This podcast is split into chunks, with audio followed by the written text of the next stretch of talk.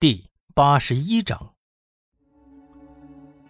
一个是训练有素的警察，一个是瘦弱的孩子。正在一星沉思的时候，房门外又响起了脚步声。李明耀推门进来了，他看到了一星，并没有说话，而是径自走到了床边，坐了下去。他手里头反复摆弄着烟盒，神情落寞。唉，王旭东这小崽子，按辈分，其实应该喊我一声老叔的。这让我怎么跟他爸爸交代呀？李明耀红着眼眶，攥紧了拳头。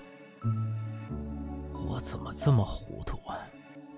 这种事儿就该我这种老骨头去呀！易兴用手按住了李明耀的肩膀，半天没有说话。在回去的路上，易兴又想起了高中生自杀案。经过丁文路的复检，那几个孩子都毫无例外的服用了致幻剂，而理论上，田野是具备条件可以弄到这些管制药物的。可是为什么他在录像里头一个字都没提呢？一星越想，越觉得背后发凉。他知道，汪旭东一直都觉得段雨丽不正常，难道这一次是自己真的错了吗？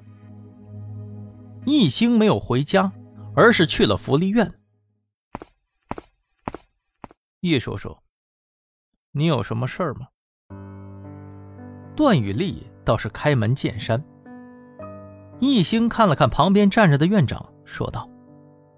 呃，院长，麻烦您去和其他的小朋友先玩一会儿吧，我想单独跟他谈一谈。院长点头，带上门离开了。屋子里只剩下了易星和段雨丽两个人。易星问道：“段雨丽，你实话实说，那天在十一楼，汪警官。”到底是怎么晕倒的？段雨丽的脸上没有任何的波澜，她没有开口，只是冷冷的坐着。易星见状，大概也明白了。他抬起头，看着孩子身后一墙的计算机比赛证书，叹了口气。其实，那天张浩告诉过他。段宇丽几分钟就破解了张山设置的密码，这样的表现放在一个十五岁的孩子身上，简直可以用天才来形容。他那个时候就应该猜测到，田野不是单独作案了。易星起身说道：“自首吧，你可以跟我走，或者我也可以叫其他人过来接你。”段雨丽没有说话，只是默默地喝完了手中的牛奶，放下了杯子，起身，看着一星。回到了刑侦局，所有人都围了上来，但是段雨丽并没有坦白的意思，只是坐在那里，一言不发。李明耀听说可能是这孩子袭击了汪旭东，十分恼火。就算汪旭东怀疑他。但是当他们遇险的时候，汪旭东还是毫不犹豫的在保护他呀。对一个努力保护自己的人下手，这实在是令人发指。段雨丽看着愤怒的李明耀，冷冷的说了一句：“早知道这么麻烦，就让他死了多好。”屋子里死一般的寂静。李明耀怀疑自己是不是听错了，这么残忍的话竟然从一个十五岁的孩子嘴里说了出来。段雨丽继续说道：“你们都是可怜的人，这个世界上没有人爱我。我觉得你们都很讨厌，死了才会清静呢。”李明耀暴怒。咣当一声，把手里的茶杯摔了个粉碎。如果不是一星反应快，估计段雨丽现在的门牙就已经掉在地上了。切，真没意思。段雨丽讥讽的说道：“反正我是未成年人，随便你们折腾，我是不会回答你们任何问题的。”哎哎哎，李队，李队，别急，别急，别急，来来来来，来人来人，快快快，把他带出去。一星说道。他也有些恼火，眼前的这个人根本就不是熊孩子，而是恶魔。现在看到段雨丽的冷静，一星甚至怀疑田野给他当家教或许不是一个偶然，包括田野取得了各种线索和证据，都有可能是段雨丽故意安排的。就在一星蹲在门口想抽支烟的时候，突然有人喊他。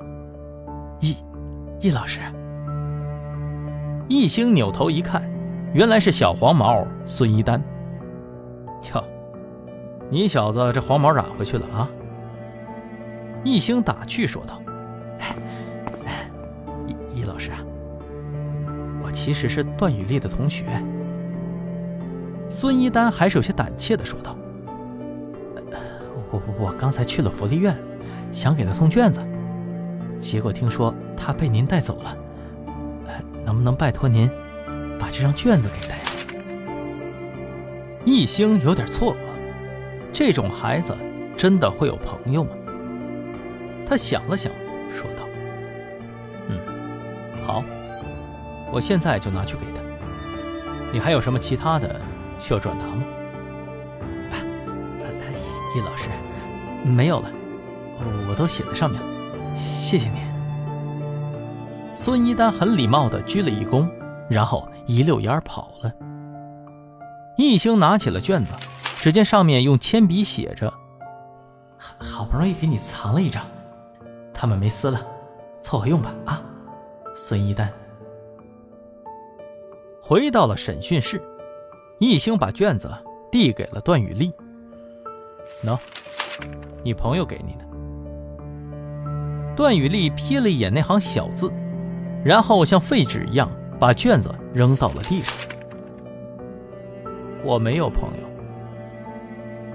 这时，丁文璐刚好推门而入，他看到这一幕，几步走了过来，把警务平板拿给段雨丽看。但你有姐姐，有继父。段雨丽看了一眼，就把眼神挪开。一星还是第一次见到。这样气势凌厉的丁文璐，这是你姐姐张雨婷的一个私人社交账号，这上面她发的弟弟的照片是你。你可以不看，我念给你听。十月二十五日，卖酒赚了三百，存三百给小丽读书。十二月三十一日，陪吴老板吃饭，为他太太打红了脸，不过下跪要到了赔偿，可以给小丽买件新衣服了。一月三日，客人发脾气，没有赚到钱。听说小丽考到了年级第一，很想看看小丽。一月八日。